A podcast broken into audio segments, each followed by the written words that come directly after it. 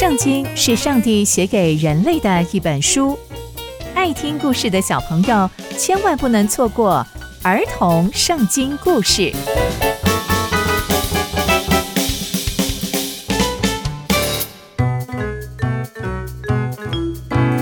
各位亲爱的大朋友、小朋友们，大家好，我是佩珊姐姐。小朋友们，今天佩珊姐姐要跟大家分享的故事是法老不认识上帝。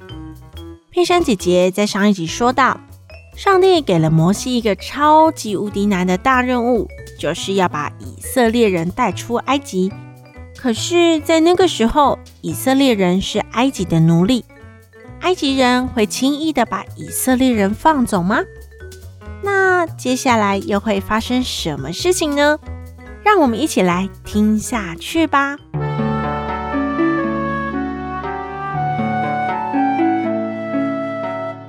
交代完大任务后，便告诉摩西：“你可以回到埃及去了。追杀你的人都死了。”于是摩西就听了上帝的话，就出发回到埃及。在回到埃及的旷野，就遇见了亚伦。原来早在摩西还在回埃及的路上，上帝就先找来了亚伦，要亚伦去旷野迎接摩西。接着，摩西就把上帝跟他说的话全部都告诉了亚伦，就是上帝要他们一起带领以色列人出埃及。接着，他们就把以色列所有的长老都召集过来，并且跟他们说上帝所说的一切话，还行了神迹给他们看。所有的以色列百姓都相信上帝眷顾自己，也知道他们的困难。接着，他们就低头下拜上帝。摩西和亚伦就去找了埃及法老，跟法老说：“请让我们去旷野敬拜我们的神，就是以色列的神耶和华。”法老就说：“耶和华是谁？耶和华要我听他的话，让以色列人去拜他？我可不认识耶和华。”我也不准以色列人去拜。摩西和亚伦就跟法老说：“耶和华遇见了我们，求你让我们到旷野去，就三天的路程，让我们去祭祀耶和华我们的神，以免耶和华生气，用瘟疫、用刀兵来攻击我们。”埃及法老就说：“你们怎么可以叫以色列人不要工作呢？”你们现在就去工作吧！你们看，现在以色列人人那么多，你敢叫他们停下来不要工作？法老就好生气，好生气。那天还叫了他的部属不要发给以色列人草。原来他们要以色列人做出砖块，而砖块的材料就是草，所以法老故意不给以色列人草，但。还要以色列人自己去拔草，而且还要交出该有的砖块数量，这样真的是大大的加重了以色列人的工作。以色列人就哀求法老说：“法老，为什么要这样对待你们的奴隶呢？”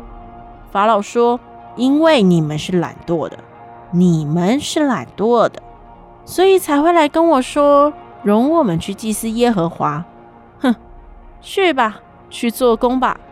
砖块的数量一点都不可以少。以色列人就从法老面前离开。当他们离开之后，就遇见了摩西和亚伦。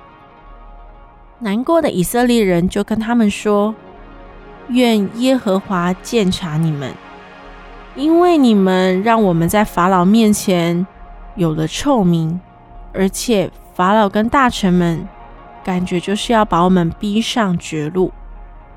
摩西听到这些话之后，就回到耶和华那边去。摩西也很难过的向上帝说：“主啊，你为什么要苦待你的百姓呢？为什么要叫我去呢？自从我跟法老说话之后，法老对以色列人就更坏了，而且……”你也没有拯救以色列人。耶和华听了这些话之后，就安慰了摩西，并且跟摩西说了一句非常重要的话。他说：“我是耶和华。”这句话是什么意思呢？让我们再来细细的听下去哦。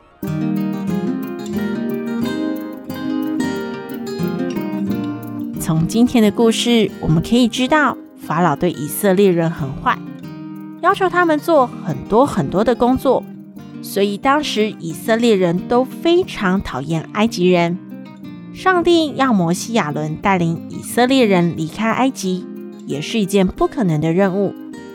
而且在今天的故事当中，我们也听见法老听见他们要去敬拜耶和华，法老反而更生气，还要求以色列人要做更多更多的工作，都是因为法老不认识耶和华。所以，我们已经认识天父爸爸是一件很美好的事情。小朋友们，让我们一起学习成为别人的祝福，而不要苦待别人。刚刚佩珊姐姐分享的故事就在圣经里面哦，期待我们一起聆听上帝的故事，下次见喽，拜拜。